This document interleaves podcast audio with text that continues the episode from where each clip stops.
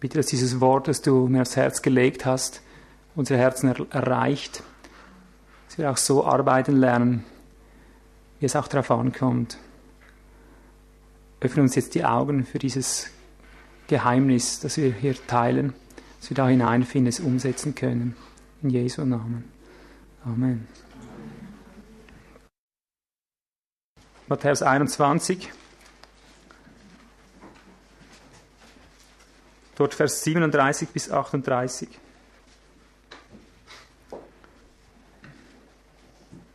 Matthäus 21, 37 und 38. Und wiederum sandte er andere Knechte, mehr als die ersten. Und sie taten ihnen ebenso. Das ist das Gleichnis von den Weingärtnern, wo ein Hausherr einen Weinberg pflanzte und so weiter, ihn verpachtete an Weingärtner und dann außer Landes reiste. Er wollte die Früchte ernten und sandte seine Knechte zu den Weingärtnern, um die Früchte zu empfangen. Aber die Weingärtner, sie nahmen die Knechte, die einen schlugen sie, die anderen töteten sie, die anderen steinigten sie. Das ist, geht diesem Vers voraus. Und dann heißt es wiederum, sandte er andere Knechte, mehr als die ersten, und sie taten ihnen ebenso. Zuletzt aber sandte er seinen Sohn zu ihnen, indem er sagte, sie werden sich vor meinem Sohn scheuen. Als aber die Weingärtner den Sohn sahen, sprachen sie untereinander, dieser ist der Erbe. Kommt, lasst uns ihn töten und sein Erbe in Besitz nehmen. Und sie nahmen ihn, warfen ihn zum Weinberg hinaus und töteten ihn. Wenn nun der Herr des Weinberges kommt, was wird er jenen Weingärtner tun? Sie sagen zu ihm, er wird jene Übeltäter übel umbringen und den Weinberg wird er an andere Weinberger, Weingärtner verpachten, die ihm die Früchte abgeben werden zu ihrer Zeit. Mal bis hierher. Von wem redet dieser Weinberg? Wer sind die Weingärtner?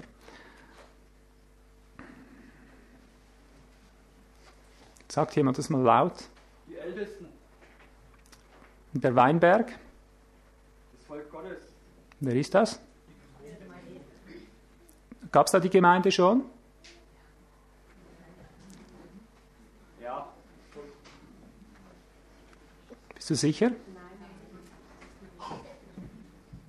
Wer ist der Weinberg? Ruf's doch laut.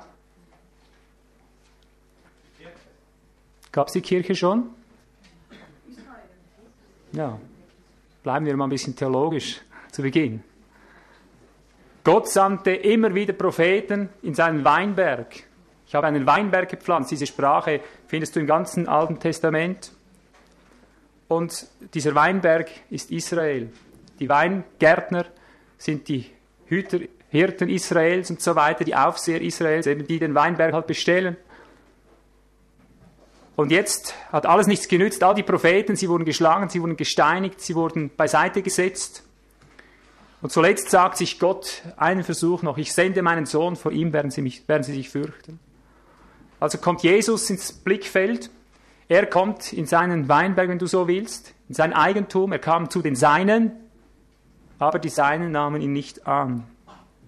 Wir sind uns gewohnt, diese Verkündigung, dass Jesus verworfen wurde, er wurde ins Kreuz geschlagen, umgebracht, übel umgebracht und dann entsteht eine neue Geschichte. Das sind wir gewohnt. Ich möchte heute den Finger auf Vers 38 legen. Sind wir uns vielleicht nicht so gewohnt, was hier eigentlich gesagt wird. Jesus hat sich ja was dabei gedacht, als er dieses Gleichnis von den Weingärtnern erzählte. Hast du dir schon einmal Gedanken darüber gemacht, was dieser Vers heißt, wenn in Vers 38 steht, als aber die Weingärtner den Sohn sahen, sprachen sie untereinander, dieser ist der Erbe. Dieser ist der Erbe. Kommt, lasst uns ihn töten. Bis dahin kennen wir das Evangelium, kennen wir die Geschichte. Hast du schon eine Predigt darüber gehört, was das eigentlich bedeutet? Und sein Erbe in Besitz nehmen? Kennst du diese Predigt? Ist nicht so gewohnt, gell? Aber warum steht es denn hier? Ist das nicht der Rede wert? Ist es nur so ein beiläufiger Gedanke? Nein, Jesus sagt, es war ein geziel, eine gezielte Absicht dahinter. Sie sagen, das ist der Erbe. Erbe von was? Natürlich, Erbe des Weinberges. Wenn wir den beiseite setzen, ist der Weinberg uns. Aber sie sind nur Pächter. Er ist, sie sind nur Pächter. Israel ist ein Pächter. Ein Pächter und da gibt es einen Erben. Da war ein Hausherr, der einen Weinberg pflanzt. Das ist der Vater.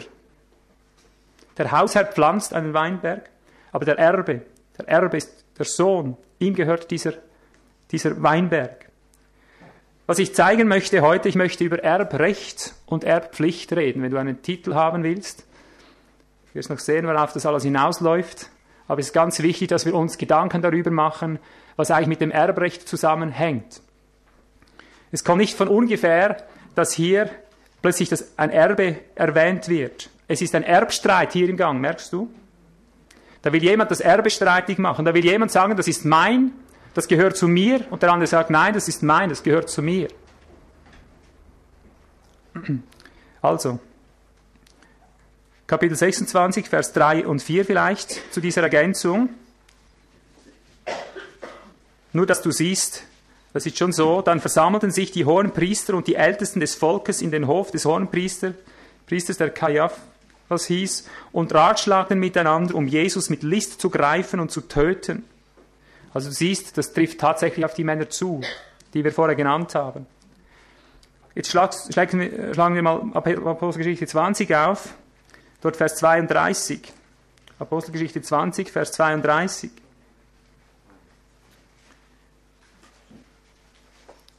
Das waren die Abschiedsworte des Paulus an die Ältesten von Ephesus.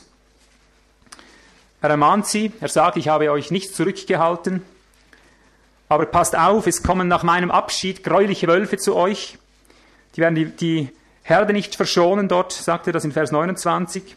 Er sagt, aus eurer eigenen Mitte werden Männer aufstehen, die verkehrte Dinge reden, um die Jünger abzuziehen hinter sich her. Dann sagt der Vers 31, darum wacht und denkt daran, dass ich drei Jahre lang Nacht und Tag nicht aufgehört habe, einen jeden unter Tränen zu ermahnen. Und nun befehle ich euch Gott und dem Wort seiner Gnade. Punkt.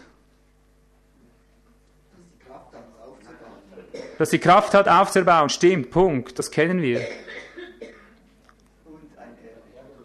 Und ein Erbe, griechisch en, in allen Heiligen zu geben. Siehst du, dass hier wieder dieser Begriff Erbe vorkommt?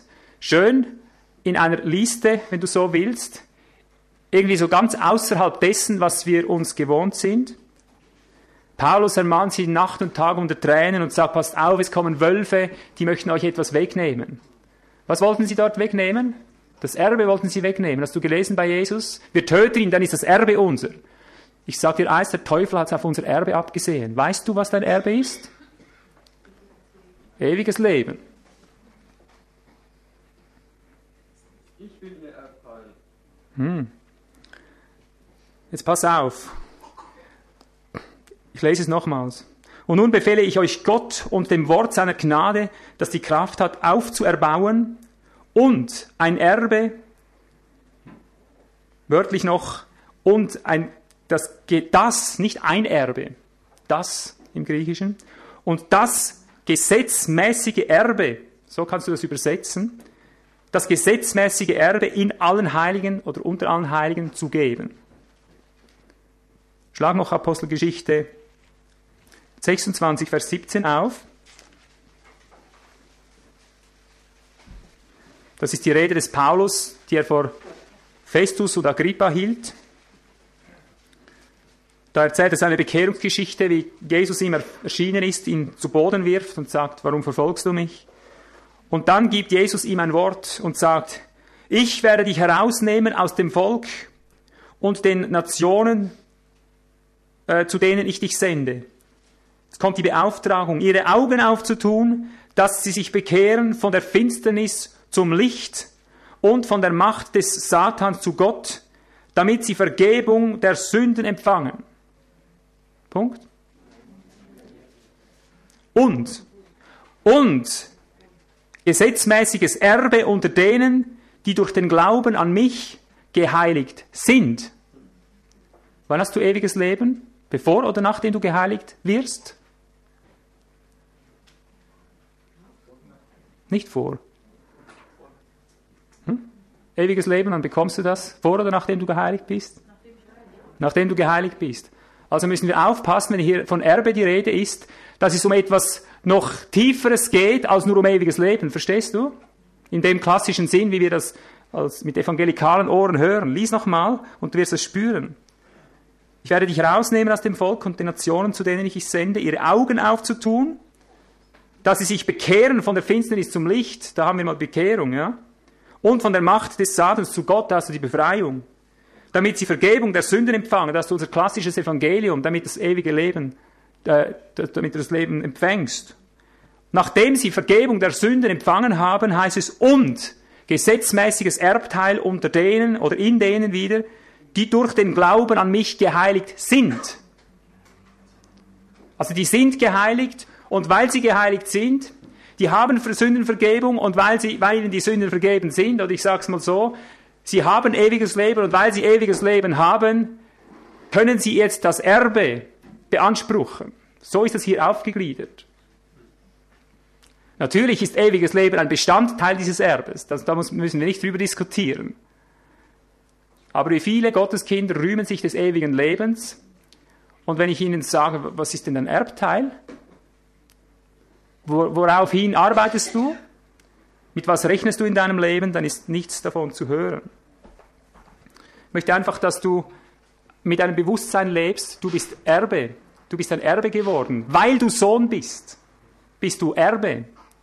Du, du, kannst erst Erbe sein, wenn du zuvor Sohn bist. Oder ich sage es mal anders, du kannst erst Erbe werden, nachdem du geboren bist, nachdem du lebst. Selbstverständlich musst du leben, um ein Erbe zu empfangen. Du musst äonisches, ewiges Leben haben, dass du ein, Erb, ein Erbe werden kannst. Das sind einfach zwei Dinge, die müssen wir unterscheiden lernen. Und wie du siehst, herrscht in der, in der unsichtbaren Welt, so wie in der Schrift hier, herrscht ein Kampf um dieses Erbe. Und dieser Kampf ist bisher so erfolgreich gestritten von Seiten des Widersachers, dass buchstäblich in der Christenheit ein Bewusstsein des Erbes fast völlig verschwunden ist. Oder eben man deklariert es einfach als ewiges Leben im Sinn, dass wenn ich da drüben ankomme, dass ich dann äh, in den Himmel komme. Was immer man sich dann darunter vorstellen kann. Du spürst aber, dass das Erbe etwas viel Tieferes ist in der Schrift. Es kommt so häufig vor. Manchmal denke ich, wir sehen vor lauter Bäumen den Wald nicht. Was ist dieses Erbe? Was ist dieses Erbe? Ist es der Heilige Geist? Ist doch auch etwas von Gott, oder? Ah, da ist eine Schrift gelehrt in unserer Mitte. Ich freue mich, sie sagt, ah, das ist das Unterpfand des Erbes. Merkst du, wie die Schrift das schön unterscheidet? Schlag mal Epheser 1, 14 auf, dann liest du das. Epheser 1, Vers 14. Versiegelt worden mit dem Heiligen Geist der Verheißung, heißt es da, Vers 13 am Ende. Der, der Heilige Geist, ist das Unterpfand unseres Erbes oder die Anzahlung auf unser Erbe hinein in die Erlösung seines Eigentums zum Preise seiner Herrlichkeit, zum Lobpreis seiner Herrlichkeit. Also der Heilige Geist, obgleich, ich möchte auch hier wieder sagen, es gehört zu, er gehört zum Erbe, aber es ist nur ein Pfand. Es, er ist zu vergleichen mit einem Pfand, mit einem, äh, mit einem einer Sicherung, dass du das Erbe auch wirklich empfängst. Aber das Erbe selber ist er nicht, er führt hin zum Erbe, er sichert das Erbe, er, er hilft uns, dass dieses Erbe uns nicht verloren geht in diesem Kampf um das Erbe. Glaub mir, wenn die Ältesten diese, diese Wölfe Israels von damals um das Erbe gestritten haben, dann waren das nicht die Menschen. Unser Kampf ist nicht wieder Fleisch und Blut. Das, was sich im Menschen ausdrückt, ist immer das, was der Teufel vorhat. Er benutzt halt die Menschen als Werkzeug. Also wenn der Teufel den Erben beseitigen möchte, dann, dann äh, macht er das durch die Menschen. Aber es ist des Teufels Absicht, uns das Erbe zu stehlen, uns das Erbe zu verdunkeln, es unter den Nagel wegzureißen, weil, weil er das nicht möchte. Und darum ist der Heilige Geist uns gegeben, dass dieses Erbe in unseren Besitz kommt. Titus 3, Vers 6.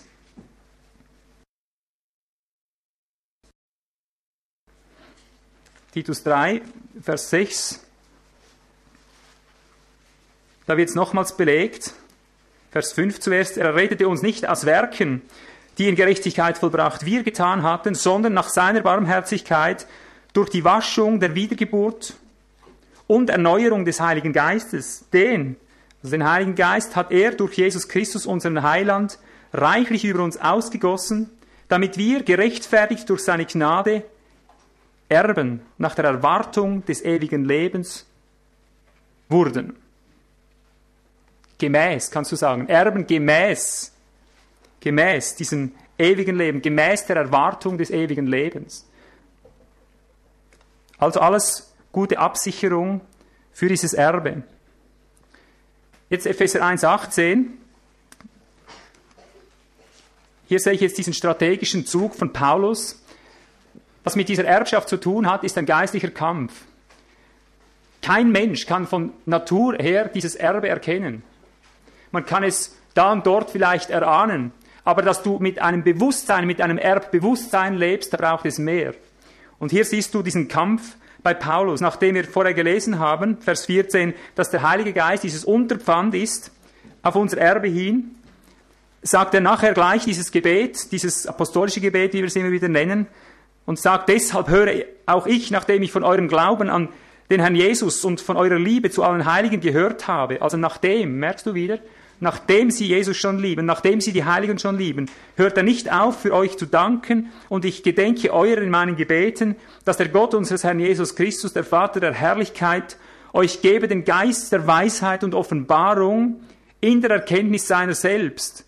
Er erleuchte die Augen eures Herzens, damit ihr wisst, was die Erwartung seiner Berufung, was der Reichtum der Herrlichkeit seines Erbes in den Heiligen und was die überschwängliche Größe seiner Kraft hinein in uns, den Glaubenden, ist und so weiter. Paulus schreit hier um Offenbarung, dass wir die Herrlichkeit dieses Erbes, den Reichtum, den herrlichen Reichtum dieses Erbes schauen möchten, und zwar durch den Geist der Offenbarung. Du kannst es nicht mit dem physischen Auge sehen.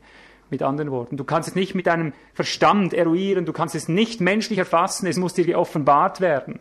Und das wird es dir nur, wenn du zuerst einmal weißt, da ist ein Erbe, da ist ein Erbe aufgrund des ewigen Lebens, aufgrund deiner Sohnschaft, aufgrund der Wiedergeburt, aufgrund dessen, dass du den Geist Gottes bekommen hast, sollst du jetzt ein Erbe bekommen und dieses Erbe basiert auf dem ewigen Leben. Es basiert auf dem Heiligen Geist, das ist die Basis. Aber das Erbe ist noch weit mehr. So wie das ganze Leben hier unten mehr ist als geboren werden, so kannst du das vergleichen. Es hilft dir nichts in diese Welt geboren werden, das allein ist noch nicht die Lösung. Du kannst zwar sagen, ja, ich lebe. Die Frage ist einfach, wie? Alle leben. Alle leben. Hier auf Erden, das ist das, das Abbild davon. Die Frage ist einfach, wie? Wenn du mal in Indien warst, wie ich, oder Nepal und in all diesen Ländern, dann wirst du wissen, dass es große Unterschiede des Lebens gibt. Und wo ein Erbe ist, da ist mehr Leben als dort, wo kein Erbe ist. Herr, schenk uns Gnade, dass wir Offenbarung bekommen über das Erbe. Was soll das eigentlich? Was ist unser Erbe? Wem gilt dieses Erbe? Ich möchte jetzt diese Punkte kurz klären, damit du siehst in der Schrift, wie das aufgefächert ist, wem ein Erbe zugesagt worden ist. Wem gilt dieses Erbe, von dem hier die Rede ist? Schlag mal Galater 3, 29 auf. Galater 3, 29. Da heißt es, wenn ihr aber des Christus seid, so seid ihr damit Abrahams Same oder Nachkommenschaft und gemäß Verheißung Erben. Gemäß Verheißung Erben. Also wer war eigentlich der Verheißungsträger eines Erbes? Ja? Der sein kann, dass er des Christus ist. Ja, des Christus. Und was lesen wir hier auch noch? Da kommt plötzlich noch Abraham mit ins Spiel, merkst du? Genau genommen, wenn du es theologisch aufarbeitest, wenn du die Schrift von vorne liest, merkst du, dass da ein Abraham war, dem Verheißung gegeben wurde. Der hat viele Verheißungen bekommen. Wir sehen bei Abraham immer nur die Verheißung, dass er äh, Kinder wie Sterne am Himmel, wie Sand am Meer bekommen soll. Aber uns ist oft gar nicht bewusst, dass Abraham weit mehr Erbschaftsverheißung bekommen hat, als uns das irgendwie einleuchten könnte. Das geht weit über eine, einen eigenen Stamm, über eine eigene, wie soll ich sagen, Nachkommenschaft hinaus. Wenn du die Schrift liest, könntest du fast pauschal sagen, irgendwo sind fast sämtliche Verheißungen, die du in der Bibel findest, sind dem Abraham gegeben worden. Abraham hat ungeheure Verheißungen bekommen. Du hast 30.000 oder mehr Verheißungen in der Schrift. Die basieren auf Abraham. Und darum wird er hier genannt. Aber wichtig ist, und das möchte ich hier auch wieder betonen, ich komme nicht mehr herum, immer wieder diese Dinge hier einzuflechten, damit du immer wieder in Predigten siehst, dass wir auch hier schwer auf den Leim gegangen sind, auf einen Erbschleicherleim. Wenn wir aber des Christus sind, wenn ihr aber des Christus seid, so seid ihr damit, dass du des Christus bist, Abrahams Nachkommenschaft. Wie wirst du zu Abrahams Nachkommenschaft? Durch natürliche Zeugung? Christus, ja. Abraham wurden fantastische Verheißungen gegeben. Und ich wurde jahrelang versucht zu glauben, diese Verheißungen sind Abraham und sie gehören seinen Nachkommen. Isaac, nicht Ismael, der ist vom Fleisch. Isaac, der ist aus dem Geist. Die, man hat immer wieder gesagt, die Ismaeliter, das heißt die Moslems, das ist Abraham im Fleisch. Und die Israeliten, das heißt die Juden in Israel und so weiter, oder die verstreuten Juden in der Welt, das ist die Geisteslinie, das ist Israel im Geist. Stimmt das? Nein. Gemäß dieser Schriftstelle nicht. Ich habe eine ganze Predigt darüber verwandt, über Christus, die Gemeinde und das Reich Gottes. Äh, Christus, Israel und, und die Gemeinde, Verzeihung. Ich möchte das hier nicht mehr groß ausführen, ich möchte dir nur eines zeigen. Der, Erbsch, der Erbschlich beginnt für uns Heiden dort, wo du als eine Zweitklassausgabe dich empfinden sollst.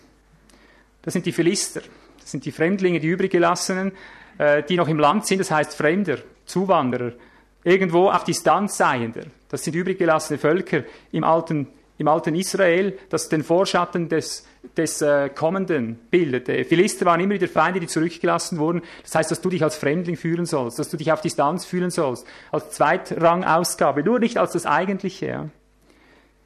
Alle Verheißungen, das ganze Erbe wurde Abraham zugesagt und seinem Samen. Und sein Same, heißt es hier, ist niemand anders als der, der des Christus ist oder sprich, der einer, einer übernatürlichen Nachkommenschaft gezeugt ist, von Anfang an. Wenn du das nicht erfassen kannst jetzt, schließ dein Herz nicht zu, nimm die Predigt über Israel, die Gemeinde und den Christus und lass mit dir das Studium Schritt um Schritt machen, dass du siehst, Du kommst um diese Wirklichkeiten nicht herum. Isaac war noch nie in sich, im Fleisch, in sich selbst einfach die geistliche Linie. In Isaac soll dir ein, ein Nachkommenschaft, eine Nachkommenschaft äh, gegeben werden. Das meint, das sind die Söhne der Verheißung, das sind die Söhne des Glaubens, das sind die des Christus sind von Anfang an die des Geistes sind von Anfang an. Es gab Israel seit jeher ein, Geist, ein Geisteswirken in Israel, mitten unter diesem fleischernen Dasein, mitten unter diesem fleischernen Problem, das mit Israel dem Judentum zusammenhing. Das Erbe wurde beschlichen, dass das rein von Abraham abstehende Geschlecht dieses Erbe sich unter den Nagel reißen wollte. Dies ist der Erbe, den töten wir und gehört das Ganze uns. Sie wollten die Erbschaft der Jude im Fleisch, der sagt, ich bin Abrahams Nachkommenschaft, wer bist du? Und er sagt, nein, Abraham könnte aus diesen Steinen, könnten, könnten ihm Söhne erweckt werden. Ihr seid nicht Abrahams Nachkommenschaft, obgleich sie es waren vom Fleisch her, und zwar auf der Isaacslinie, nicht auf der Ismael-Linie. Er sagt, nein, nicht so, ihr seid Kinder des Teufels. Wäret ihr Abrahams Nachkommen, so hättet ihr Abrahams Werke. Die Werke bestimmten darüber, ob sie Nachkommen waren oder nicht. Also ich lese nochmals, wenn ihr aber des Christus seid, so seid ihr damit, damit, auf keinem anderen Weg, damit Abrahams Same, Nachkommenschaft und gemäß Verheißung Erben. Du wirst ein Erbe nur dann antreten können, wenn du auch weißt, dass du der Erbe bist. Und wenn einer daherkommt und sagt, Moment, deine Zeit ist abgelaufen, das ist die moderne Predigt des, des Widersachers jetzt in dieser Zeit.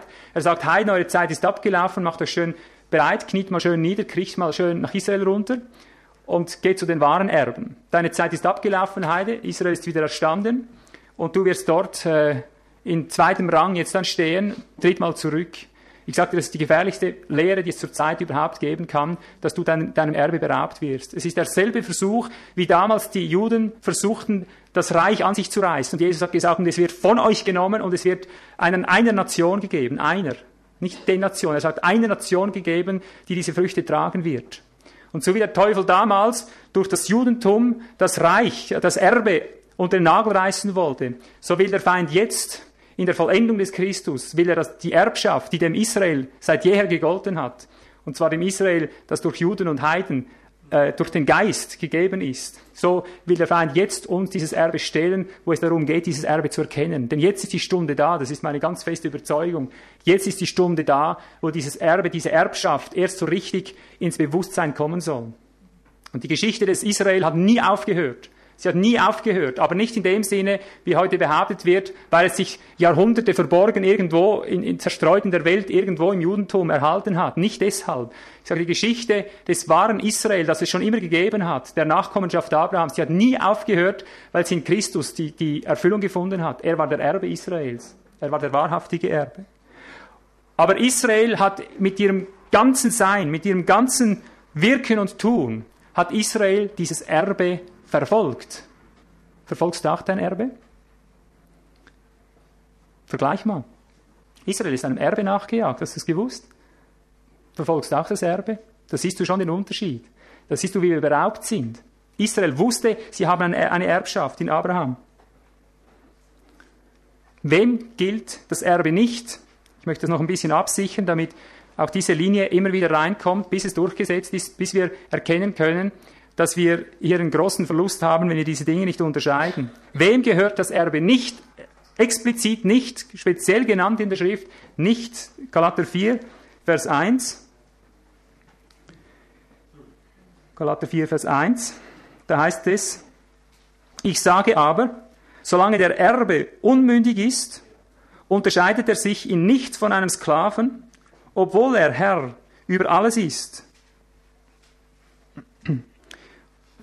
Also dem Unmündigen gehört es nicht. Du musst es in der Mündigkeit sehen. Was diese Mündigkeit betrifft, wird weiter dann ausgeführt. Es heißt dann, als die Fülle der Zeit kam, sandte Gott seinen Sohn. Und dann Vers 6, weil ihr aber Söhne seid, sandte Gott den Geist seines Sohnes in unsere Herzen. Der ruft Abba Vater, also bist du nicht mehr Sklave, sondern Sohn. Wenn aber Sohn, so auch Erbe durch Gott, erst nachdem du Sohn geworden bist. Erst nachdem du des Christus geworden bist, erst nachdem du in, diesen, in diese Sohnschaft hineingeführt äh, oder geboren wurdest. Es wird noch genauer definiert, wenn dieses Erbe nicht gehört, in Römer 4, Vers 14. Römer 4, Vers 14. Da heißt es, wenn nämlich die vom Gesetz Erben sind, so ist der Glaube zunichte gemacht und die Verheißung aufgehoben. Also wer ist nicht Erbe? Wer ist nicht Erbe? Die, die aus dem Gesetz sind. Wer sind denn die aus dem Gesetz? Und wer war das? Nur um sie immer wieder zu hören. Israel im Fleisch. Alles, was gesetzmäßig nach dem Gesetz gelebt hat, das ganze Judentum, das nach dem Fleisch lebte, ist nicht Erbe. Sagt er hier klipp und klar. Weil das ganze Judentum, die ganze, ganz Israel im, Alten Bund war unter dem Gesetz. Und wer immer unter dem Gesetz steht, das heißt eben, wer nicht durch den Geist Abrahams Nachkomme geworden ist, durch, de, durch den, das Teilhaftigsein des Christus, der der Erbe ist, jeder, der nicht so des Christus ist, sondern unter dem Gesetz ist, ist nicht Erbe. Wenn nämlich die vom Gesetz Erben sind, so ist der Glaube zunichte gemacht und die Verheißung aufgehoben. Das Erbe wirst du nur antreten, wenn du Glauben hast und wenn du weißt, dass es ein Erbe gibt, und zwar ein Erbe, nachdem du ewiges Leben bekommen hast, nachdem. Und dieses Erbe gilt es anzugehen. Und um dieses Erbe geht es mir heute. Wir müssen lernen, mit diesem Erbe umzugehen. Das Erbe ist für dich, weil du ein Sohn Abrahams bist. So du Glauben hast, so du des Christus bist. So einfach ist das. Noch eine Stelle, um zu zeigen, was dieses Erbe, von dem die Schrift immer wieder redet, ganz sicher nicht ist.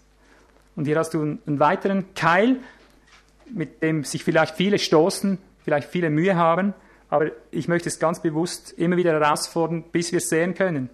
Was ist diese, dieses Erbe sicher nicht, wenn wir die Schrift anschauen? Was beinhaltet es sicher nicht? Kannst du Apostelgeschichte 7, Vers 5 aufschlagen. Apostelgeschichte 7, Vers 5. Da wird von Abraham geredet, der den Befehl bekommt, aus seinem Land auszuziehen und aus seiner Verwandtschaft und in das Land zu gehen, das ihm gezeigt wurde.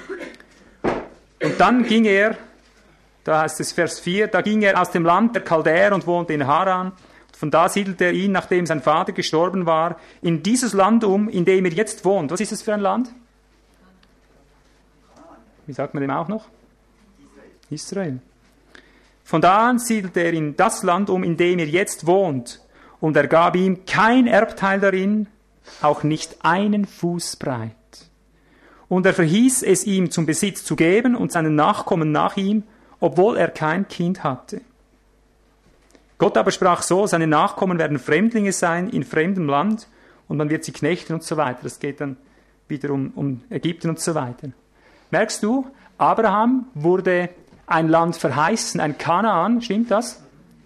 Und dann führt ihn Gott in das Kanaan hinein. Das Kanaan, in dem sie später wohnten. Das Kanaan, das er später ihr Eigentum nannte, das er ihr verheißenes Land nannte. Das Kanaan, das er als Land der Ruhe bezeichnete. Und Abraham hat dieses Land erreicht und er hat ihm nicht einen Fuß breit gegeben, weil es nicht das Erbe war. Hast du das gelesen? Und er gab ihm kein Erbteil darin, auch nicht einen Fuß breit. Warum nicht? Damit du und ich, dass wir aufmerken sollen, dass wir merken, es geht um ein anderes Land. Und das hat Abraham in seinem ganzen Leben bewiesen. Hebräer 11, Vers 9. Hebräer 11, Vers 9. Abraham hat die Verheißung des Erbes verstanden. Er hat sie voll ausgelebt, nur wir verstehen sie nicht, weil der Erbschleicher hinter uns her ist, dass wir nicht begreifen, was das Erbe Abrahams ist. Hebräer 11, 9 bis 16. Durch Glauben siedelte er sich im Land der Verheißung an, wie in einem Fremden. Gut, oder? Wie in einem Fremden und wohnte in Zelten mit Isaac und Jakob, den Miterben derselben Verheißung, denn er erwartete die Stadt, die Grundlagen hat, deren Baumeister und Schöpfer Gott ist. Er erwartete, merkst du, wie werden Verheißungen erlangt? Durch Glauben, durch Erwartung, durch Ausharren. Er hat auf sein Erbe bestanden. Gott hat gesagt, hier dein Land. Er sagt, nicht mein Land. Er hat nicht Häuser gebaut, er hat sich geweigert, sich hier niederzulassen. Man könnte hier bis 16 runterlesen. Vers 13 vielleicht, diese alle sind im Glauben gestorben und haben die Verheißung, die des Erbes, nicht erlangt, sondern sahen sie von fern und begrüßten sie und bekannten, dass sie Fremde und ohne Bürgerrecht auf dieser Erde seien, auf der Erde seien. Ohne Bürgerrecht hat sich Abraham in Israel gewähnt. Und auch alle anderen, die des Geistes Abrahams waren, die des Glaubens Abrahams waren. Hast du das verstanden? Unserem Vater Abraham ging es noch nie um ein irdisches Erbe. Nie um ein irdisches Israel. Und heute kreisen alle Interessen zunehmend dahin, dass nun endlich dieses sichtbare Israel, das Abraham schon von der ersten Stunde an verwarf, dass alle, die ihm nachfolgen, von der ersten Stunde an verwarfen, die noch nie damit rechneten. Heute machen wir den großen Tanz um die Grenzen dieses Landes und spekuliert, wann, wo, welche Grenze kommen wird und wann, wie, wo, was, als wäre damit die große Ruhe bezeichnet. Und von Josua heißt es, hätte er sie zur Ruhe gebracht, er hat sie ins Land reingebracht, nicht? Hätte er sie wirklich zur Ruhe gebracht, in Hebräer steht es, dann würde hernach nicht Raum für einen weiteren äh, Raum gesucht werden. Es war nicht das Land der Ruhe, von Anfang an nicht. Gott hat mehr verheißen. Und darum hat dieser Abraham beharrlich festgehalten, Vers 16 oder Vers 14, denn die solches sagen, zeigen deutlich, dass sie ein Vaterland suchen. Und wenn sie an jenes, sprich das irdische Israel, gedacht hätten, von welchem sie ausgegangen waren, so hätten sie Zeit gehabt, zurückzukehren. Jetzt aber trachten sie nach einem besseren und das ist nach einem himmlischen. Nach einem himmlischen trachten sie, Abraham. Das ist unser Erbe. Darum schämt sich Gott ihrer nicht, ihr Gott genannt zu werden, denn er hat ihnen eine Stadt bereitet.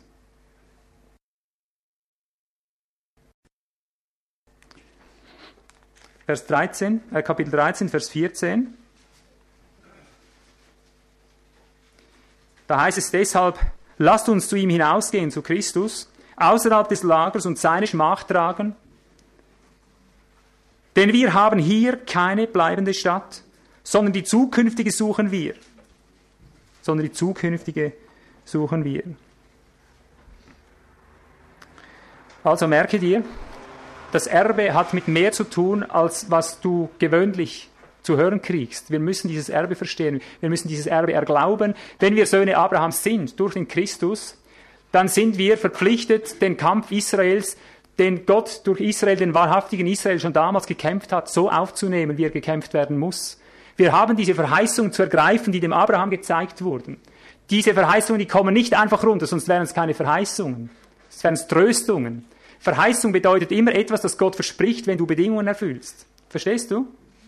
Darum kann nicht jeder, der, der etwas hört, automatisch mit dem gesegnet werden. Verheißungen kriegst du nur aufgrund erfüllter Bedingungen. Und die, Be die Bedingung ist immer, dass du es glaubst, dass du es umharrst, dass du es ergreifst, dass du es nicht mehr loslässt, bis du es hast. Und lebst du nicht so, du hast kein Erbteil. Das Erbe geht dir verloren, es fällt dir nicht in den Schoß. Es muss ergriffen sein, so wie Abraham es ergriffen hat. Also wir haben hier keine bleibende Stadt, haben wir gelesen. Abraham hat diese Welt, alles hier unten nicht beachtet. Er hat etwas über die, über die, äh, irdisches, etwas Übernatürliches erwartet und die Schrift enthüllt uns, dass es in Christus an, seinen Anfang genommen hat. Wir erwarten natürlich die goldene Stadt, die irgendwo darunter regnet, die uns dann irgendwie sichtbar irgendwo so erscheint, da im Himmel oben hängt wie ein Klotz. So töricht sind wir. Und haben nicht verstanden, dass doch alles, was geistlich ist, auch irgendwie in ein Bild eingepackt sein muss, wenn man davon redet. Wenn er von einer himmlischen Stadt redet, dann erwarte doch nicht, dass du irgendwo dann mit Flügeln durch eine Stadt durchfliegst. Da geht es zunächst einmal um eine geistliche Wirklichkeit, die in Christus eingebrochen ist, denn er ist der Erbe. Ja.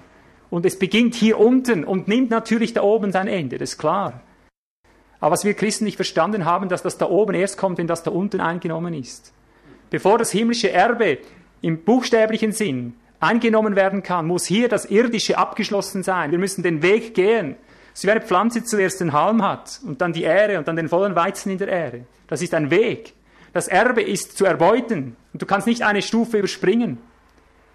Das Erbe muss uns klar sein. Ich möchte über dieses Erbe reden, dass, dass uns klar ist, wohinein muss das gehen? Was, was hat das mit der jetzigen, heutigen Zeit zu tun?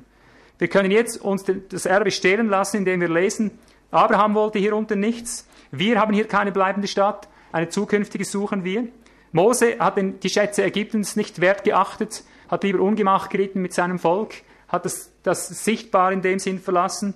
Jesus sagte, mein Reich ist nicht von dieser Welt. Also, lass uns vergessen, lass uns wieder hinsitzen in den bequemen Stuhl. Das Erbe wartet uns, wenn wir da drüben sind.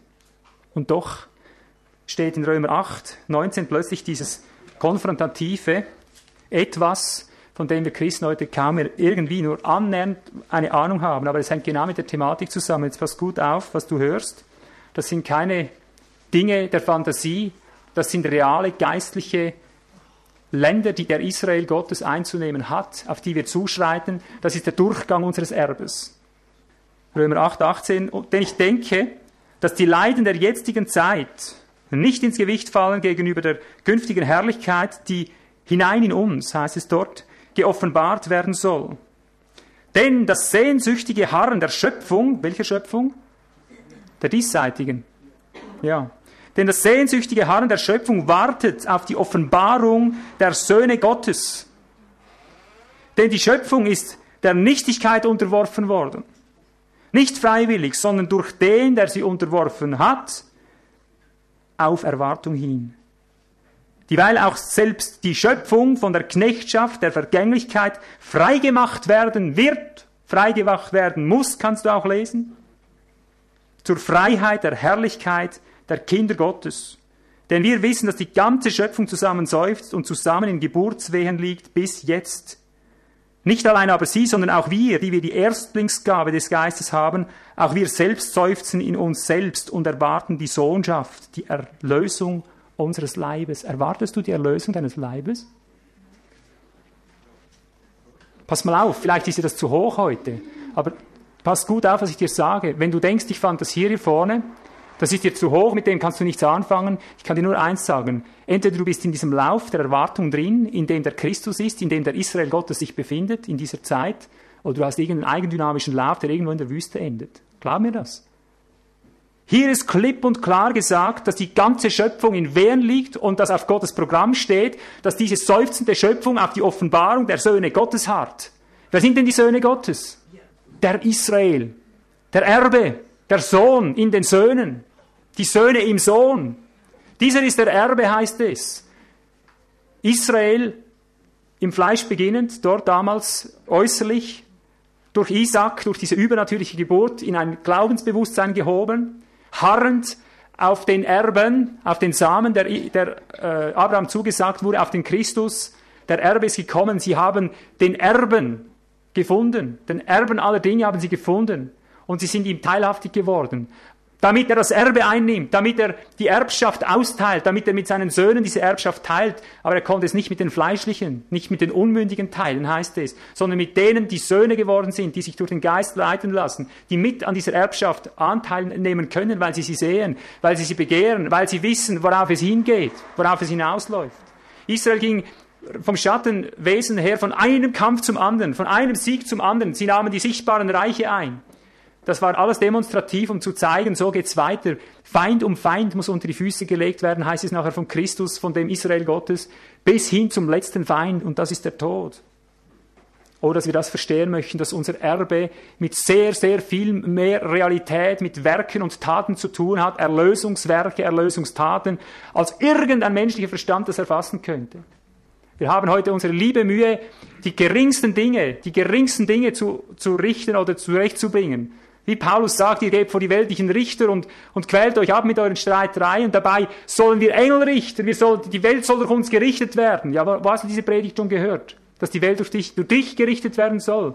Wir sagen doch immer, Halleluja, wenn wir da sind, Gott wird dann mal die Welt richten. Das stimmt gar nicht. Paulus sagt, wir, wir werden selbst Engel richten. Wir werden, die Heiligen werden diese Welt richten. Wir werden sie in den Senkel stellen. Und hier heißt es nicht, dass sie auf die ganze seufzende Schöpfung, auf die Offenbarung Jesu wartet. Sie erwartet auf die Offenbarung der Söhne Gottes. Und das sind die Erben. Das sind diejenigen, die die Erbschaft antreten, die das Werk zu Ende führen, das Israel begonnen hat seiner Zeit in einer tieferen Dimension, Geschwister, wenn wir in diese Erbschaft nicht eingehen, nicht gottgemäß eingehen, wir haben vergeblich gelebt. Das mag jetzt hart klingen. Wir haben vergeblich gelebt. Wir träumen unsere eigene Religiosität. Wir sind das Israel. Wir sind der Israel Gottes, derselbe von damals, ein und derselbe. Es hat bei Gott immer nur den Geist des Israel gegeben, von Anbeginn als sie noch im Fleisch diese Kämpfe kämpften. Er hat immer nur den geistlichen Teil davon als sein Eigentum, als seine Erbschaft, als seine rechtmäßige Erbschaft bezeichnet. Immer und nur. Und wir sind in dieser Erblinie mit eingebunden, wenn wir Söhne sind und dieses Erbe ergreifen und zu diesem Erben halt, zu diesem Erbe halten. Und jetzt achte, Römer 4,13, was da vorausgegangen ist. Ich habe vorher den Vers 14 gelesen. Höre jetzt, was Abraham für eine Verheißung empfangen hat damit dir klar ist, welches Erbe zuerst kommt, bevor das Himmlische kommt, auf das Abraham letztlich natürlich sieht. Da heißt es, denn nicht durch Gesetz wurde Abraham oder seiner Nachkommenschaft die Verheißung zuteil, dass er der Welt Erbe sein sollte. Hast du das gehört? Was ist dein Erbe? Sag's mal laut. Diese Welt ist dein Erbe, wenn du ein Sohn Abrahams bist. Diese Welt ist mein Erbe, mein Erbe. Da kommt wieder einer daher und sagt, ja, mit dieser Welt möchte ich nichts zu tun haben. Wir sind nicht von dieser Welt. Nein, von diesem Weltsystem sind wir nicht, nicht auf diese Art. Aber Gott hat nicht umsonst gesagt, ich werde alles neu machen. Ich werde das hier unten zuerst alles neu machen, bevor das letztlich Neue kommt in einer noch tieferen Dimension. Wir wollen immer gleich das Übernächste. Wir wollen immer direkt in den Himmel reinfliegen. Wir wollen immer schon die ganz neue Erde, die nach dem tausendjährigen Reich kommt. Aber hast du gemerkt, dass alle Propheten das Erbe reihenfolggemäß gelehrt haben? Zuerst kommen noch tausend Jahre hier unten. Das Erbe muss eingenommen werden. Das kommt nicht einfach automatisch vom Himmel. Dieses Erbe muss durch uns durchgesetzt werden, durch die Erben, durch den Israel Gottes. Das muss aktiv erwartet, das muss aktiv be beobachtet, das muss aktiv und äh, strategisch, schrittgemäß eingenommen werden, so wie Gott das geplant hat. So wie er immer schon mit dem Israel Gottes gemeinschaftliche Geschichte machte, so macht er in dieser letzten Zeit diesen gemeinschaftlichen Schritt, dass wir in dieses Erbe eingehen, dass dieses Reich hier unten Realität wird, indem er in uns einbricht und tiefer und tiefer in dieses Erbe eingeht. Wer das nicht glauben kann, ist ein Einzelgänger, der irgendwo seine eigene Religiosität pflegt. 1. Korinther 3, Vers 22. Hier wird uns der Umfang gezeigt, auch wieder von Paulus, was unsere Erbschaft beinhaltet, dadurch, dass wir des, der Abrahams Nachkommen sind, dadurch, dass wir des Christus sind. Es heißt, Vers 21, 1. Korinther 3, so rühme sich denn niemand im Blick auf Menschen, denn alles ist euer. Es sei Paulus oder Apollos oder Kephas, es sei Welt oder Leben oder Tod, es sei Gegenwärtiges oder zukünftig, Zukünftiges, Alles ist euer. Ihr aber seid Christi, Christus aber ist Gottes. Es sei Welt oder Leben oder Tod, es sei Gegenwärtiges oder zukünftig, Zukünftiges, alles ist euer. Ihr aber seid Christi, Christus aber ist Gottes. Rechnest du mit diesem Erbe, dass alles dein ist? Alles dein ist, weil es ihm ist? Wenn du nicht so lebst, in diesem Bewusstsein, Lass dich weiter deinem Erbe berauben. Dies ist der Erbe. Komm, lass uns ihn auslöschen. Lass uns ihm sagen, dass er mit all dem nichts zu tun hat. Das ist nur Wahnsinn, das ist nur Machtgelüste, das hat nur irgendetwas mit Hochmut und Überheblichkeit zu tun. Lass es ihm sagen, dass er sich nur ja nicht nach dem Erbe ausstreckt, dass nur ja nichts geschieht. Alles ist euer, sagt er. Von Christus heißt es Hebräer 1, Vers 2. Hier findest du den ganzen Kontext der Schrift immer auf selbe zugeschnitten. Hebräer 1, Vers 2. Zuletzt hat er geredet, hat er am Ende dieser Tage zu uns geredet im Sohn, den er zum Erben aller Dinge eingesetzt hat, durch den er auch die Welten gemacht hat und so weiter. Den Sohn, den Sohn. Du sagst ja Jesus, ja, Jesus am Kreuz. Also ich sage es einfach klipp und klar, das, was die Christenheit und das Judentum erwartet, das muss tatsächlich stattfinden, aber es geht auf einer anderen Schiene. Alle erwarten, dass jetzt Israel wieder an die, an die Reihe kommt und dass dann von Israel unten die Weltherrschaft aufgebaut wird. Stimmt das? Viele erwarten das, ja nicht alle. Sehr viele erwarten, dass das unsere Zeit jetzt vorbei ist, das Gemeindezeitalter ist vorbei und da, darüber bin ich eins, das Kirchenzeitalter ist vorbei. Ich habe letztes Mal gesagt, es wird so wie Israel verworfen wurde als Nation im Fleisch, so wird jetzt die ganze Kirche verworfen als Kirche im Fleisch. Alles, was im Fleisch ist, wird abgeschafft. Ja. Aber dass Israel wieder erstanden ist, dass dieses Volk da einen sichtbaren Charakter geworden ist, ist nichts anderes als die, als die Tatsache, dass der Christus jetzt in die Vollendung eingeht. Ja. Es ist und bleibt Schatten, was, was das Irdische betrifft, das Sichtbare. Es ist und bleibt Schatten dessen, was sichtbar, äh, unsichtbar vom Geist her eingebrochen ist in diese Welt. Christus beginnt jetzt die Weltherrschaft einzunehmen, aber mit, dem, mit der Form, mit der er schon von Anbeginn gearbeitet hat. In Christus, in Christus. Und da werden natürlich die auch dabei sein, ist ganz klar, viele davon. Und ich hoffe, so viel wie irgend möglich. Aber es ist ein Irrtum zu glauben, dass sich hier irgendwas so auf die Weise ablöst, wie wir das uns immer wieder vorgestellt haben. Christus ist der Organismus Gottes. Und er ist der Israel Gottes. Er ist der Erbe. Und aus ihm heraus wird diese Weltherrschaft eingenommen. Und wenn du nicht siehst, dass du damit gemeint bist, wenn du in Christus bist, dass es deine Aufgabe ist, jetzt dieses Erbe mit uns zusammen einzunehmen, mit jedem Einzelnen, der in Christus ist. Wenn du nicht merkst, dass du der Israel Gottes bist, der jetzt zur Vollendung geführt wird, du arbeitest in eine andere Richtung, spaltest dich ab, du wartest auf etwas, was nicht kommen wird auf diese Weise. Das mag jetzt sehr schwierig klingen, für viele sehr anstößig. Ich bin aber fest davon überzeugt, dass es sich genauso verhält. Und wie gesagt, studiere die Predigt vom letzten Besuchertag. Hier habe ich noch einiges mehr an Fundament reingelegt, damit du sehen kannst, dass diese Dinge sich so aufeinander abwickeln.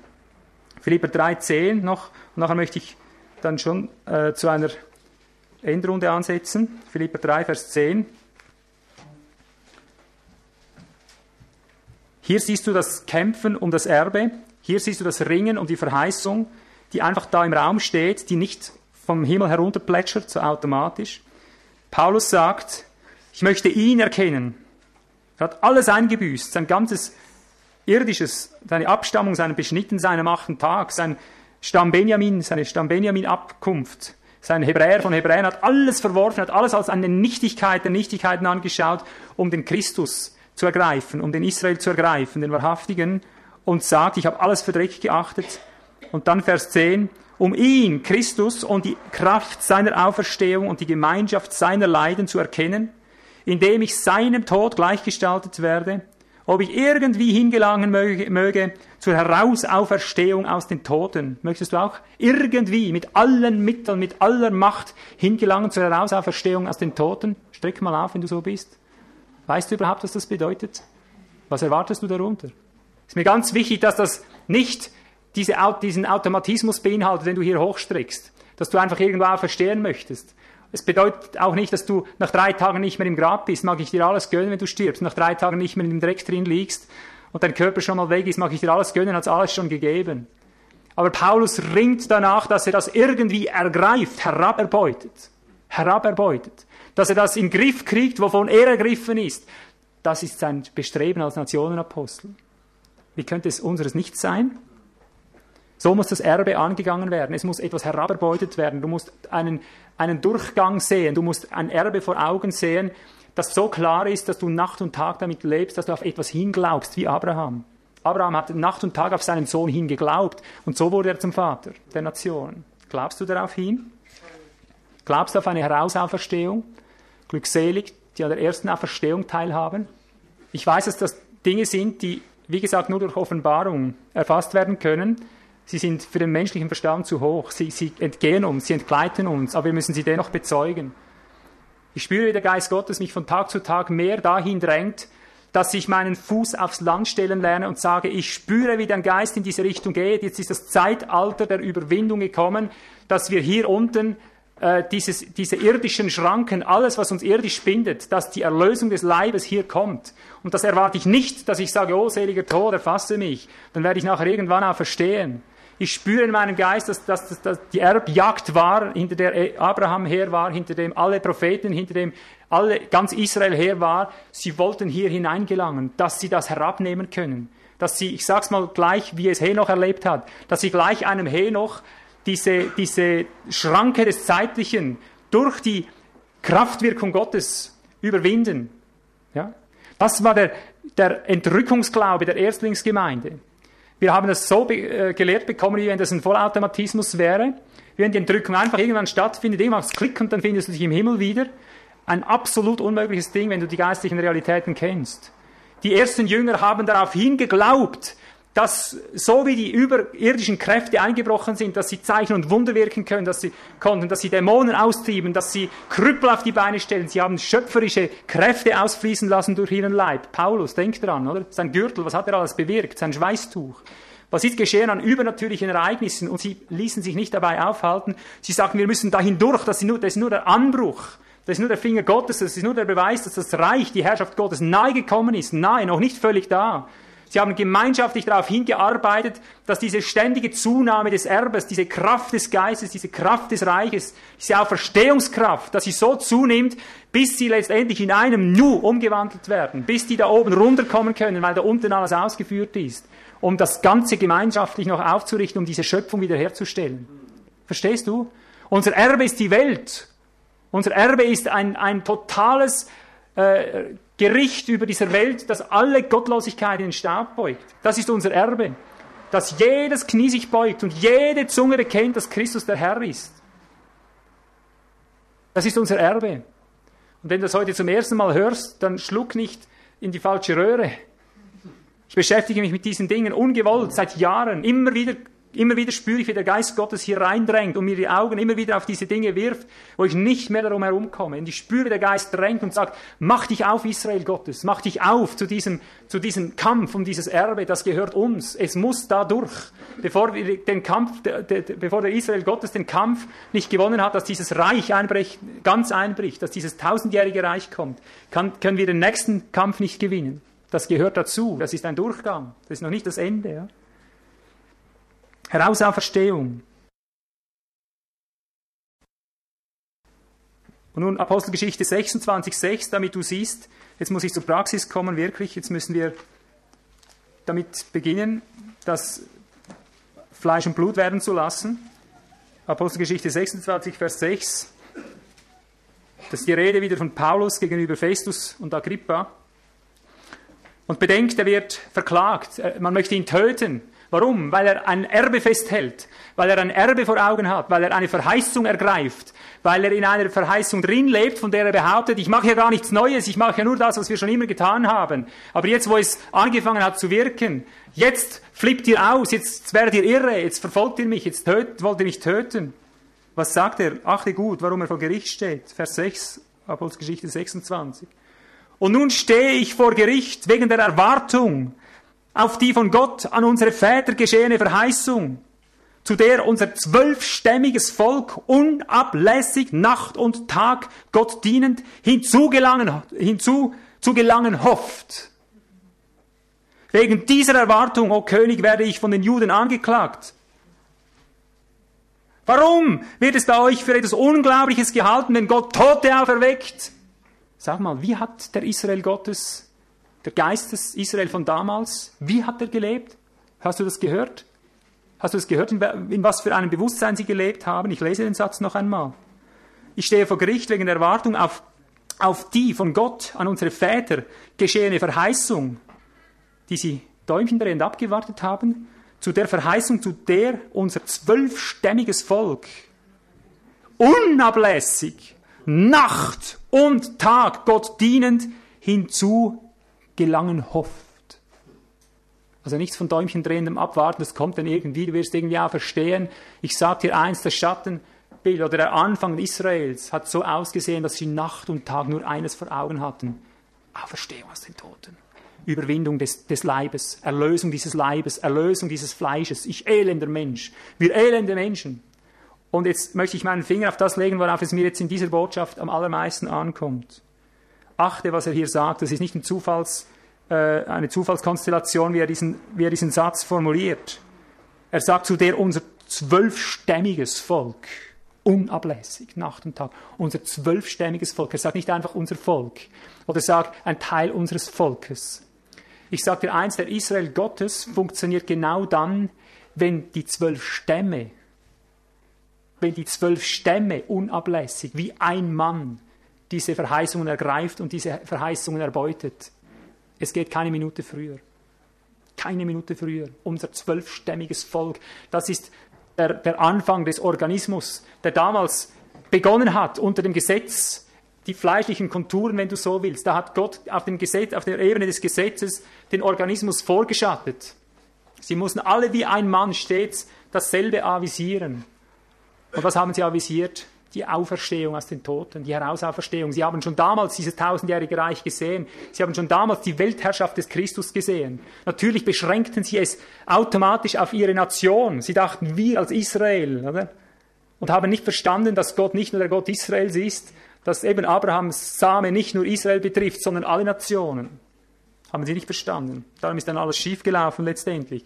Aber Geschwister, was ich damit zeigen möchte, die Überwindung des Todes, wenn du so willst, nachdem sie gedacht haben, das ist der Kampf Israels, das ist der Kampf des wahrhaftigen Israels, die Überwindung des Todes in dieser Schöpfung, dass diese Schöpfung wieder eingerenkt wird, dass sie von der Knechtschaft des Todes, der Vergänglichkeit befreit wird, dass wir selber von, in diese Erlösung des Leibes einkommen, und zwar nicht durch Automatismus, sondern durch ganz gezieltes, gemeinschaftliches, kohärentes Glauben, durch ganz gezieltes Hineinschreiten in dieses Auferstehungsleben hinein, so wie die Ersten hineingeschritten sind. Und das muss beginnen. Das muss beginnen in unserem Fleisch, in den Todeszügen, die an unserem Fleisch hängen. Das muss da beginnen, dass wir viel konsequenter als je zuvor gegenseitig die Feinde ausschaffen. Dass wir anfangen, die Feinde so zu überwinden, dass Todesspuren in jeder Form, in jedem Geruch, in jeder Weise, in jedem Ansatz radikal, tatgemäß unter die Füße kommen. Siehst du, hier sind wir wieder am Anfang. Das meine ich mit dem Erbe. Unser Erbe ist ein praktisches. Unser Erbe ist eines, das bis in Fleisch und Blut reinschlägt, das bis zur Umwandlung des Leibes hinzielt, dass wir die Entrückung äh, als, als ein, ein Produkt des Erbes, der, der Erwartung des Glaubens, des Empfangens, einem, einem Produkt des Empfangens erlangen, der Erwartung, der beständigen Nacht und Tag erwarten, dass wir dahin gelangen. So wie Israel das begonnen hat, so sollen wir als Israel das auch vollenden. Verstehen wir? Alles, was in der Schrift gezeigt ist, hat eine gemeinschaftliche Dimension. Und jetzt komme ich zum, zum dramatischsten Punkt der ganzen Geschichte. Römer 16, Vers 20 heißt es, in kurzem wird der Herr den Satan unter deinen Füßen, nein, unter euren Füßen zermalmen, unter euren. Überall merkst du das. Es ist eine gemeinschaftliche Dimension. Der Satan muss unter unseren Füßen zermalmt werden, sagt Paulus dort. Er hat uns zu einem Königreich von Priestern gemacht. Du bist nicht ein Solopriester, der irgendwo rumpriestert. Es gibt nur einen Weg, Geschwister, dieses Erbe zu erlangen. Das ist, wenn wir gemeinschaftlich das Erbe erkennen, gemeinschaftlich das Erbe avisieren, gemeinschaftlich mit allen zwölf Stämmen. Das sind die zwölf Charaktere, wenn du so willst. Das ist die, die Vollzahl der Verschiedenheit, wenn du so willst, der Gaben, der Gnaden, der Wirkung des Christus und so weiter wenn wir gemeinschaftlich wie ein Mann an, an, diese, an diese Erblinie rangehen. Und alles, was hier anders läuft, alles, was hier irgendwo seine eigene Frömmigkeit treibt, ist wie einst verworfen bei Gott. Das sind seine Ziele. Du kommst nicht darum herum. Du kannst sagen, ist mir zu hoch, ist mir zu gefährlich, ist mir zu sektierisch, ist mir zu fern, oder? Ich kann damit nichts anfangen. Mir egal, ich spüre, ich muss da durch. Und wer da hineinkommen möchte, der komme da hinein. Aber siehst du der Punkt jetzt, auf den ich meinen Finger zeigen möchte? Dieses Erbe, diese Überwindung, dieses Durchgehen, dieses gemeinschaftliche Kämpfen um diese Hochziele Gottes, dass wir diese Grenzen durchbrechen, dass wir diese Schöpfung in die Wiederherstellung hineinführen können, dass der Christus in uns diese Dinge wiederherstellen kann. Das steht und fällt damit, mit wem wir uns verbinden. Das steht und fällt mit jedem Einzelnen von uns, ob wir das wahrhaben möchten oder nicht. Wir haben ein ganz, ganz großes Problem. In der 3D-Show, die jetzt in, der, in den Sommereinsätzen gezeigt wird, werden dir Gesetzmäßigkeiten des Organismus gezeigt, die wir über Jahre hinweg Nacht und Tag studiert, erforscht, ausgelebt, umgesetzt haben. Und diese Gesetzmäßigkeiten lehren dir, dass wenn ein Glied schlapp macht, dass diese Schlappheit immer auf alle kommt. Ist ein Glied nicht willens, sich in die Wirkungslinien des Geistes einzubringen, mitzugehen, mitzukämpfen, mitzuleiden, mitzusterben, mit aufzuerstehen, geht irgendeins in eine andere Richtung, merkst du, wie sich die Kraft dezimiert, äh, wie, sie sich, wie sie zerbricht, wie sie auseinanderfällt, wie nichts davon übrig bleibt, wie du gelähmt wirst. Ein ganz großes Problem.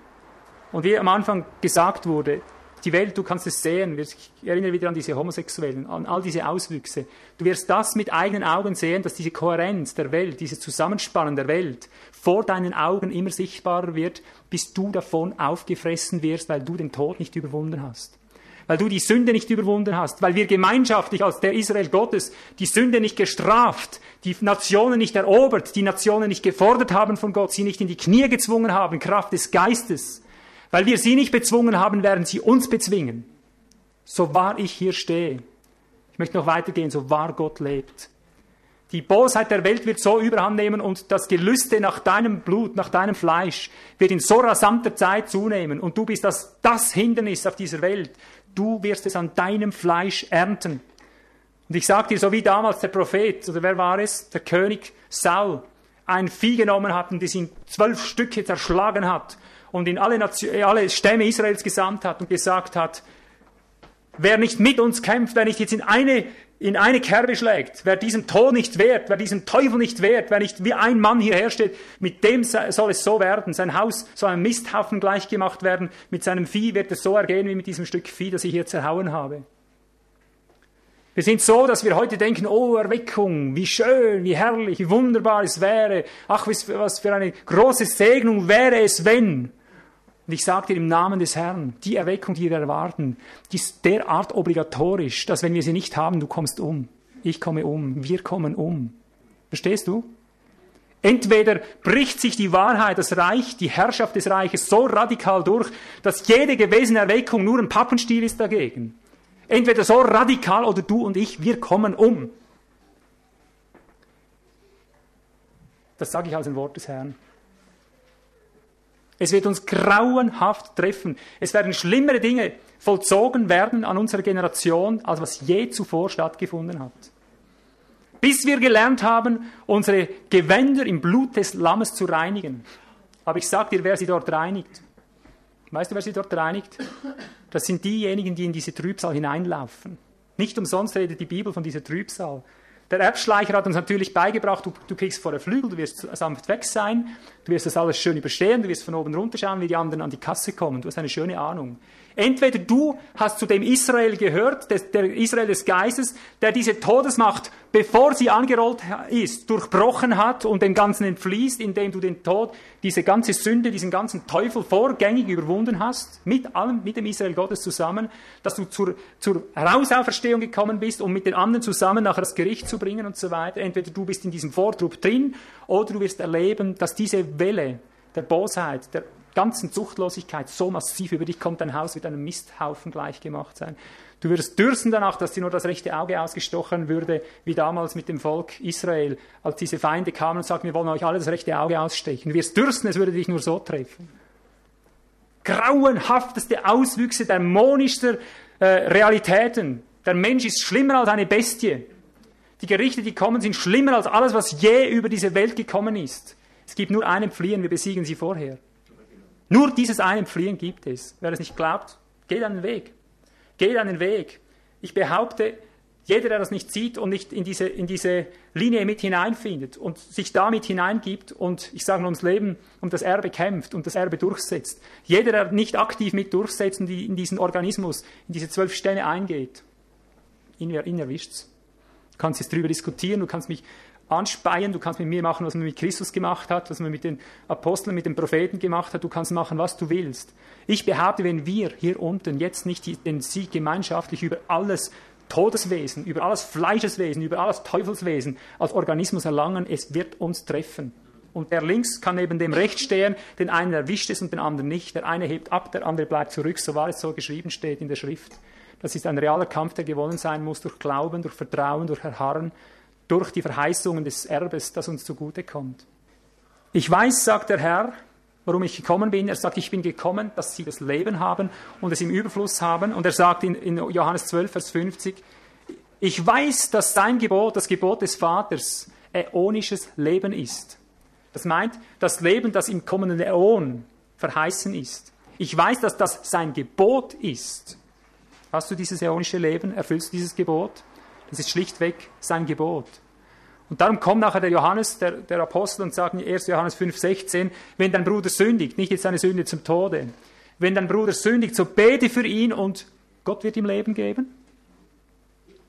Du wirst ihm Leben geben. So bete für ihn, lies es mal selber nach und du wirst ihm Leben geben. Gibst du deinem Bruder Leben, der das Leben verloren hat, um jedem Todeswesen zu wehren? Leben ist Obligatorium Gottes.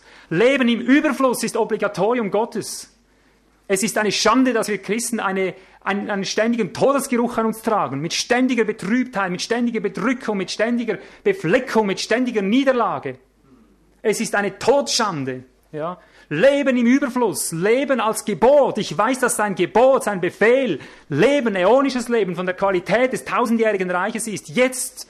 Und dieses Leben muss sich so durchsetzen, bis das Reich sich durchgesetzt hat. So kommt das Reich organisch, auf keinem zweiten Weg. Es wird nicht zack machen und dann ist es hier, hat der Herr deutlich gesagt. Es muss erkämpft sein, Nacht und Tag erharrt durch den Israel Gottes. Kein anderer Weg. Siehst du, und hier komme ich jetzt zur Praxis, hier komme ich zum Schluss meiner Ausführung meiner Botschaft. Das Erbe, es muss praktisch erobert werden. Eigentlich war es mein Wunsch, es ist schon 14 Uhr, ihr könnt wählen, ob ihr da hineingehen möchtet nachher oder nicht.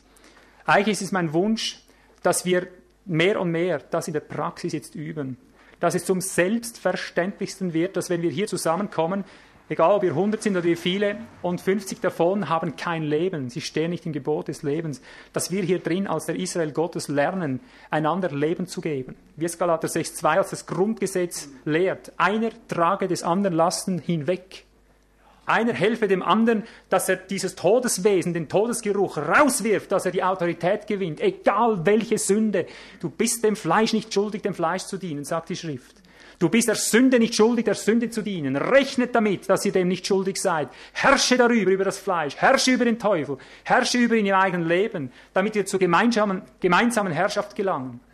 Die Kohärenz in der Herrschaft über die Sünde, über den Teufel, über den Tod, über diese Dinge in unserem persönlichen Leben, die Kohärenz, das Zusammen, einig gehen, führt zu einem unüberwindlichen Kraftfeld. Dieses Kraftfeld ist es, das durchschlägt, das die Herrschaft gewinnt, das die Gerichte auslöst über den Gott fernen, dass sie zum, zur Umkehr kommen. Die, ich sag's wieder, wo eine Heiligkeit ist, da kann keine Unheiligkeit daneben bestehen. Jesus soll einmal gesagt haben, dein Nachbar kann nicht sündigen, wenn du reinlebst. Er kann es nicht weil, weil er durch dich beständig überführt wird. Das war der Beweis heute. Das passiert überall. Ich habe das überall erlebt, in meinem Berufsleben damals. Ich war keine zwei Jahre Christ. Keiner wagte in meiner Gegenwart zu fluchen. Nicht einer. Ich war selber noch, noch von Kopf bis Fuß bedürftig, ja. Aber ich habe dem Stand gemäß in Heiligkeit und Heiligung gelebt. Keiner hat es gewagt. Und wenn einem was über die Lippen gerutscht ist, oh, Verzeihung. Und das in einer Autowerkstätte, mitten in Zürich, in dem gottlosesten Zentrum, was du dir überhaupt vorstellen kannst, ja. Meine Frau hat es so erlebt, bei ihr im, im, im Beruf, im Militärdienst, unter den rohesten Gesellen. Alle haben sich geneigt. Und wenn einer geflucht hat, oh Verzeihung. Jeder, wenn du heilig lebst, es gibt ein Kraftfeld, das einen solchen Respekt auslöst, so eine Veränderung bewirkt in den Menschen. Und das muss kohärent werden, das muss zusammenkommen, das ist unser Erbe. Wir müssen den Teufel hier in unserer eigenen Mitte rauswerfen, aus den eigenen Familien, aus dem eigenen Leben, aus den eigenen Gemeinden, aus unseren organischen Zellen und zusammen lernen, dieses Leben herrschen zu lassen. So wie die Sünde geherrscht hat im Tod, so sollte das Leben herrschen durch die Gerechtigkeit in unserer Mitte. Und nur so gelangen wir hin, dass wir in eine tiefere und tiefere Schau des Christus und unseres Erbes hineingelangen. Dass du erkennst, heute vielleicht noch nicht, aber dass du auf diesem Weg des gemeinsamen Überwindens plötzlich gehen dir die Augen auf und du merkst, die neue Welt ist mein. Die Auferstehung, sie ist mein, sie muss ergriffen sein, die kommt nicht einfach so. Die andere kommt schon automatisch, die letzte. Aber die hat keine Verheißung. Verstehst du?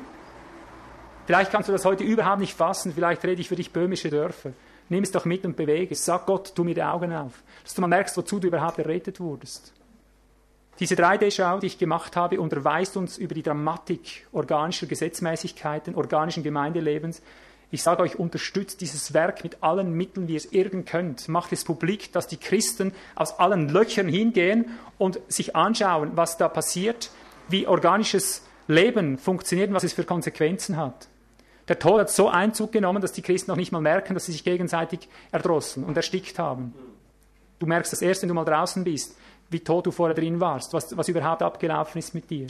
Ich zeige dort fast 20 Jahre Erfahrung, die wir Nacht und Tag studiert haben. Wir sind diesen, diesen, diesen äh, Belehrungen des Geistes verpflichtet nachgerannt, Nacht und Tag, und zwar als ganzer Organismus. Wir haben unablässig gelehrt in Zehntausenden von Lektionen konnten wir die Schwerpunkte des organischen Problems, möchte ich es mal fast nennen, haben wir herausgearbeitet und in einer 3D-Schau als, als neuartiges Lehrmittel zusammengefasst, wirklich auf den Punkt gebracht, was die Brennpunkte sind, worauf es wirklich ankommt.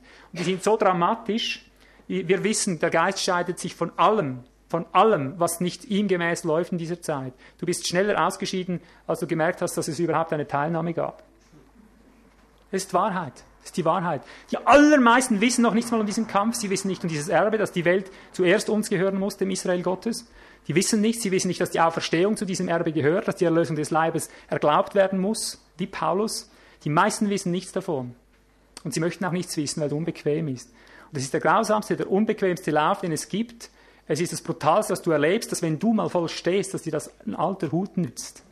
Weißt du, warum ich so ernst rede und so eindringlich und so lang, ist nur aus dem Grund, weil ich weiß, ich hänge an dir. Ja? Ich hänge an dir. Wir hängen zusammen. Bis der Geist uns geschieden hat, hängen wir zusammen. Mit jedem, dem ich anschlage, mit dem ich unterwegs bin, habe ich Schicksalsgemeinschaft. Geht er nicht mit, gehe ich nicht mit. Ich kann 100% bringen, wenn der andere 50% bringt, seinen Teil nicht gibt, sage ich mit ihm zusammen auf 75 oder ich weiß nicht wie viel runter. Ja. Das ist die, die Tragik des Organismus. Um dein Leben zu retten, wirst du mit der Zeit merken, du wirst dich von allem scheiden müssen, was nicht 100% geben will. Das wird die Konsequenz sein. Du wirst mit wenigen durchgehen wie, wie Noah mit seinen acht oder mit seinen sieben anderen. Du wirst entweder mit dezimiertester Form durchgehen weil du spürst, du musst, du musst dich von allem scheiden, was diesen Kampf nicht kämpfen will, oder du musst den Bruder ins Leben reinbringen. Du musst die Schwester dahin bringen, dass es auf den Vollgehalt kommt. Du wirst es von Tag zu Tag mehr spüren, dass es diese totale Konsequenz hat. Du kannst nur mit einer Armee dienen, die wie ein Mann zusammensteht. Alles andere ist der Tod. Also ich rede hier geistliche Wirklichkeiten, die wir auf Tod und Leben exerzieren hier oben, um die wir kämpfen, mit Existenzkämpfen ohne Gleichen, und wir wissen, wovon wir reden. Und darum haben wir die OCG auch ins Leben gerufen, dass wir, dass wir alle diejenigen, die jetzt bereit sind, die diese Stimme hören, die merken, was für eine Stunde geschlagen hat, dass wir uns aufmachen, um den Geist an uns wirken zu lassen, in der eigenen Mitte ausmisten, bis der Teufel aus jeder Ritze draußen ist, dass dieses Kraftfeld Gottes kommt, das uns in diese große Errettung, die Gott angesagt hat, hindurchführt, um nachher die Herrschaft anzutreten, um das Werk zu Ende zu führen. Ja. Auch heute möchte ich wieder aufrufen, zu kommen, wer mit in diese Bresche stehen will, wer mit in diese, in diese organische Christusgeneration einmünden will, um sich hier zu investieren, der möge sich dazu bekennen. Wir bekennen uns zu ihm und gehen den Weg gemeinsam. Anschließend hören Sie noch einige Ergänzungen, welche Ivo im Verlauf der Versammlung weitergegeben hat. Entschuldigen Sie bitte die schlechte Aufnahmequalität.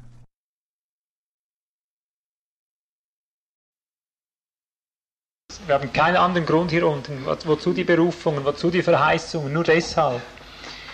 Und so wie der Israel Gottes von Anbeginn immer ein Geächteter war, immer von den Nationen bedrängt, immer ausgeschoben, immer, immer, ja, immer auf, auf Kurs Untergang eigentlich. Die, die Nationen wollten immer äh, den Israel beseitigen.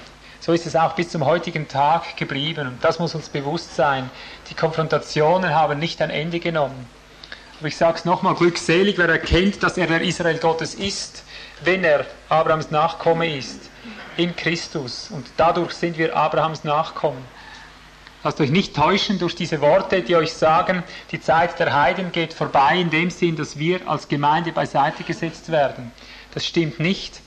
Die Zeit der Nationen geht vorbei, das stimmt. Aber es ist die Zeit der Nationen. Es ist die Zeit der Herrschaftsgebiete. Es ist die Zeit der verschiedenen Herrschaftsländer. Es ist die Zeit des italienischen Reiches, die Zeit des französischen Reiches, die Zeit des amerikanischen Reiches. Das, die, das ist die Zeit der Nationen, die vorbeigeht. Verstehen wir das? Jetzt noch gibt es verschiedene Herrschaftsbereiche, jetzt gibt es noch verschiedene Könige, jetzt gibt es verschiedene Systeme. Ja? Und Gott hat gesagt, wenn die, die Fülle eingegangen ist in Christus der Nationen, so wie er es jetzt eben den Christus auf die Nationen ausgebreitet hat. Und da geht es nicht nur um die Stückzahl, da geht es um die Reife.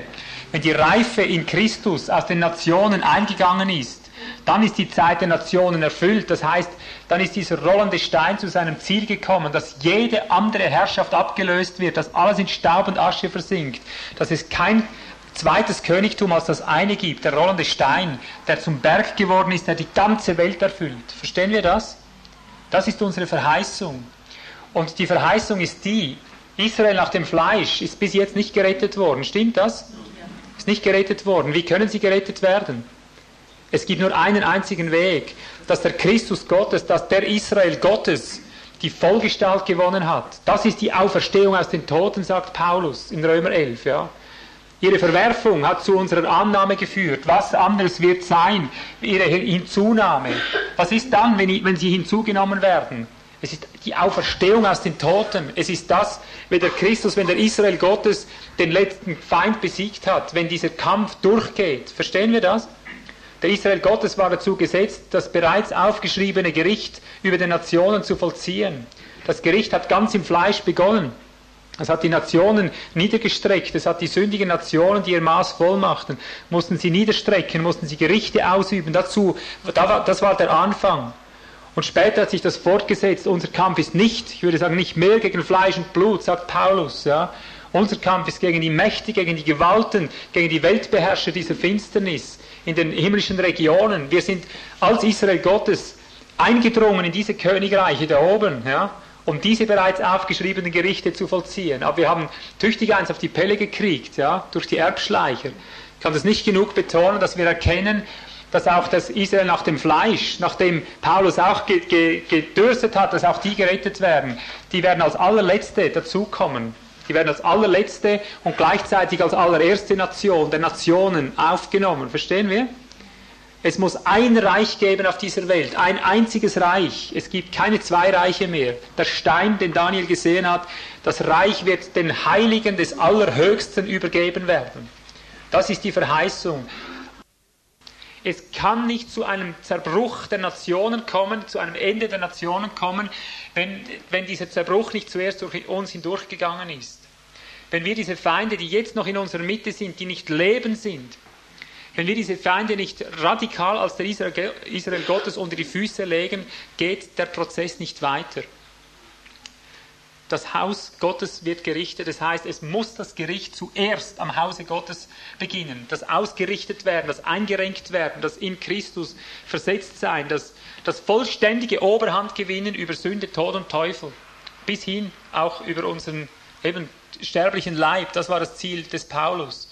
Und das Gesetz Gottes ist, wenn einer dasteht, wenn einer dasteht, der sich durchrichten lässt, der sich treffen lässt, der in die Herrschaft eingeht über dieses Fleisch, über die Sünde, den Teufel in seinem eigenen Leben, ist die Konsequenz davon dieselbe, wie wenn du, äh, wenn du ein Feuer anzündest. In einem Wald zum Beispiel. Wenn ein Baum brennt, was ist dann die Konsequenz? Fängt ein zweiter Baum an zu brennen, nicht gleich der Wald, siehst du? Zuerst beginnt ein zweiter Baum, der nächste zu brennen. Ja? Bei, den Häusern ist es dasselbe.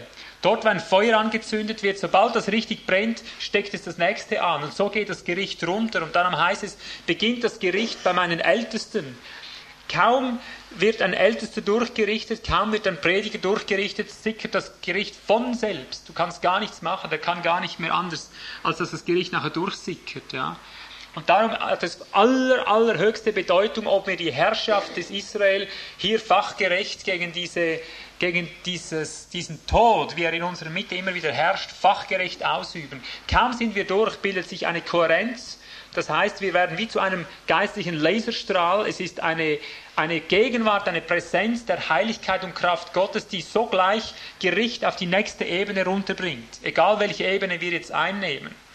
Sind wir Stufe 7, geht es nach uns auf Stufe 6. Ja? Sind wir Stufe 9, geht es nachher auf die Stufe 8. Verstehen wir?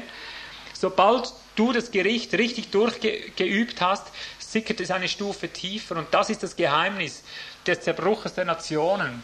Es gibt kein zweites. Du kannst hier beten, Nacht und Tag. Du kannst Geistesakrobatik betreiben, wie es weltweit geschieht, um Erweckung beten, solange du willst. Ja? Es sei, du lässt dich treffen vom Geist, es sei, du lernst herrschen durch den Geist, du treibst den Teufel aus deinem eigenen Leben und die Sünde und alles, was dazu gehört und gehst in diese Setzung des Christus ein. Das ist der Weg, dass es nachher durchschlägt. Auf welche Weise auch immer. Ja. Es wird Gericht ausgelöst durch unsere Vollkommnung, Vervollkommnung. Ja. Und darum gibt es keinen zweiten Brennpunkt, der so wichtig ist, als dass wir im Alltag drin lernen, im Bewusstsein zu leben, hey, ich bin der Israel Gottes. Ich bin ein Teil des Israel Gottes. Verstehst du?